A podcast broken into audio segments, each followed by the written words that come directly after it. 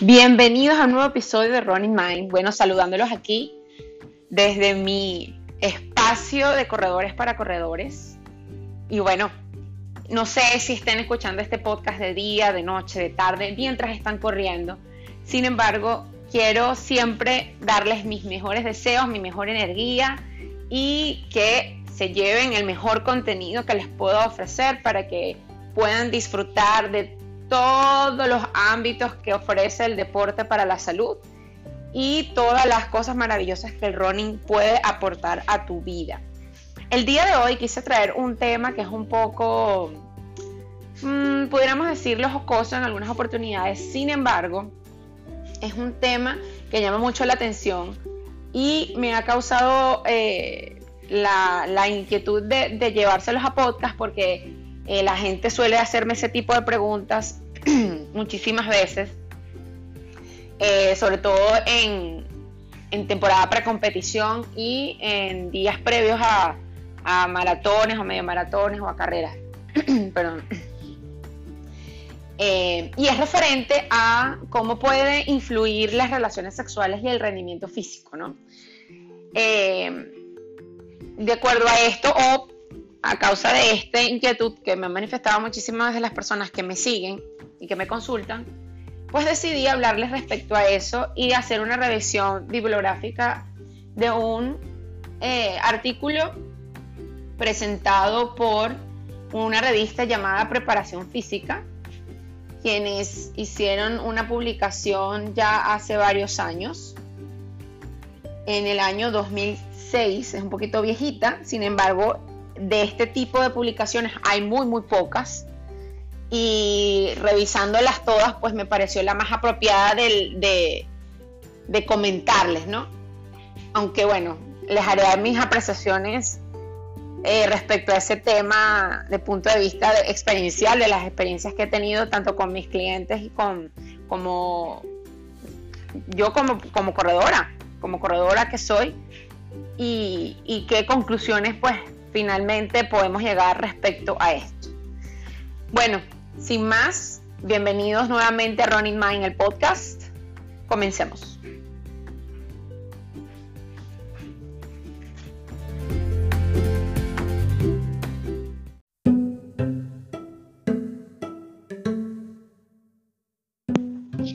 Existe un mito entre los deportistas, entrenadores y el público en general acerca de la creencia que existe en que mantener relaciones sexuales antes de participar en un evento atlético deportivo tiene sus efectos negativos.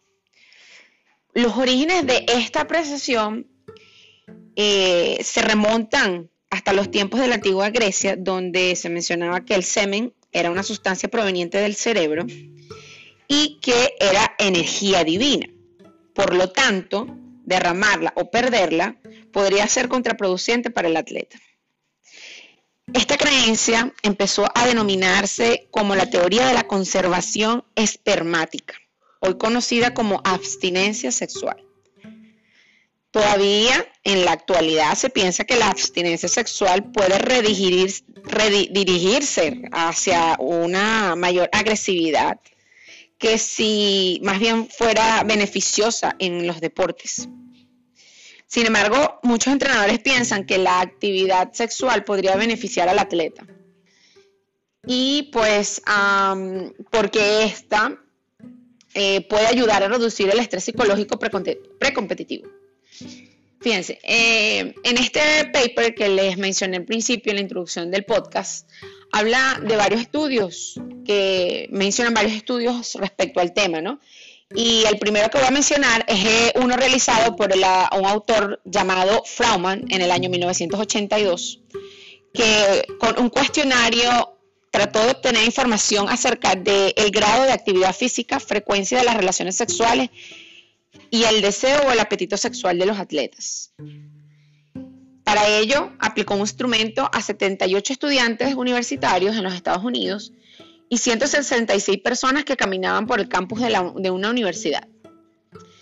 Esta información que recopiló refirió que la cantidad de veces al mes que mantenían las relaciones sexuales, incluyendo la penetración, masturbación u orgasmo durante el sueño, eh, estaban contempladas.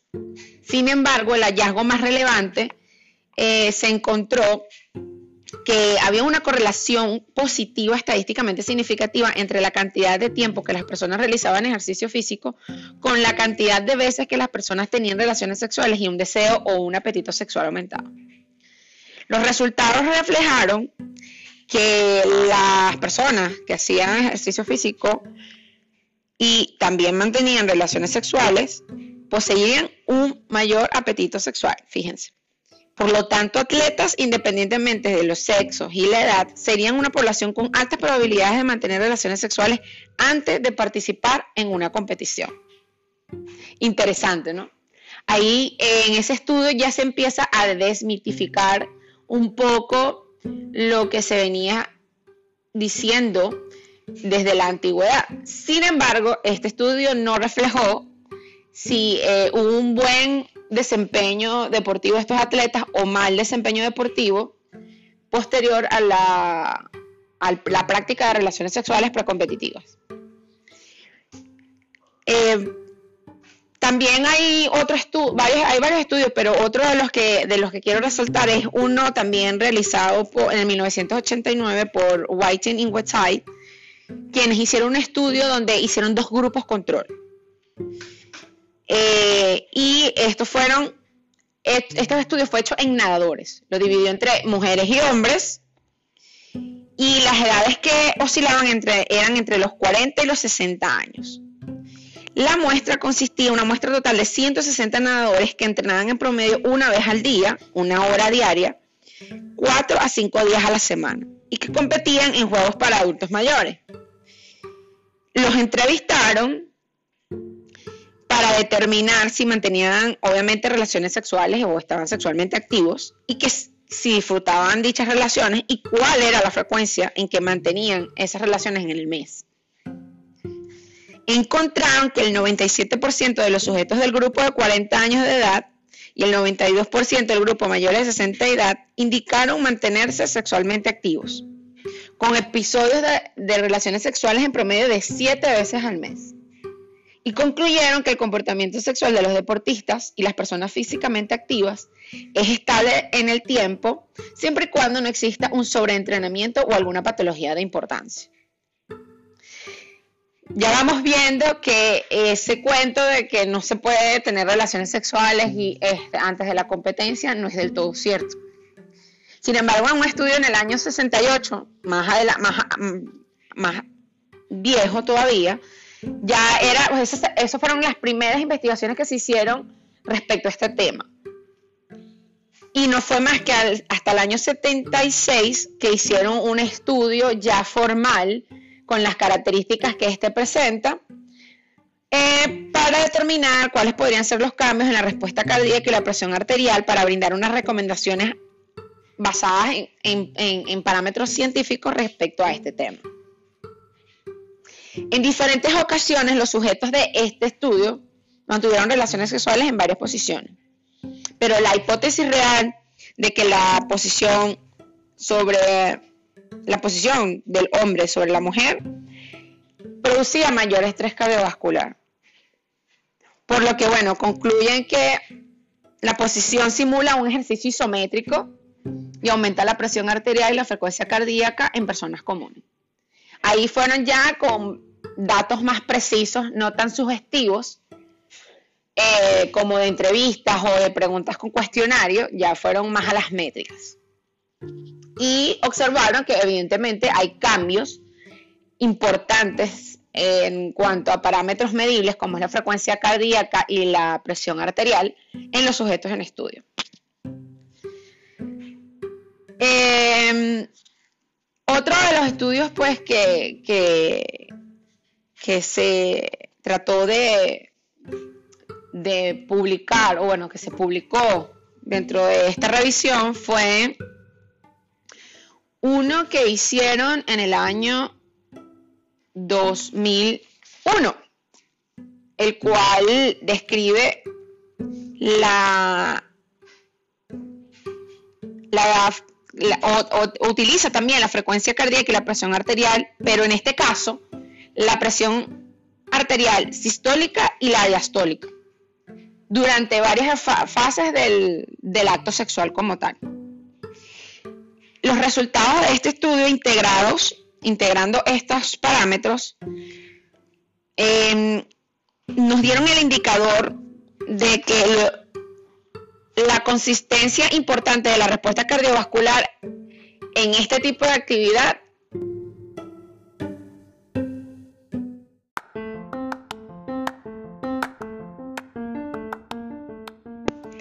Bueno, este podcast fue un poquito cortito porque no hay muchísima evidencia que avale que una cosa sea buena u otra cosa sea mala.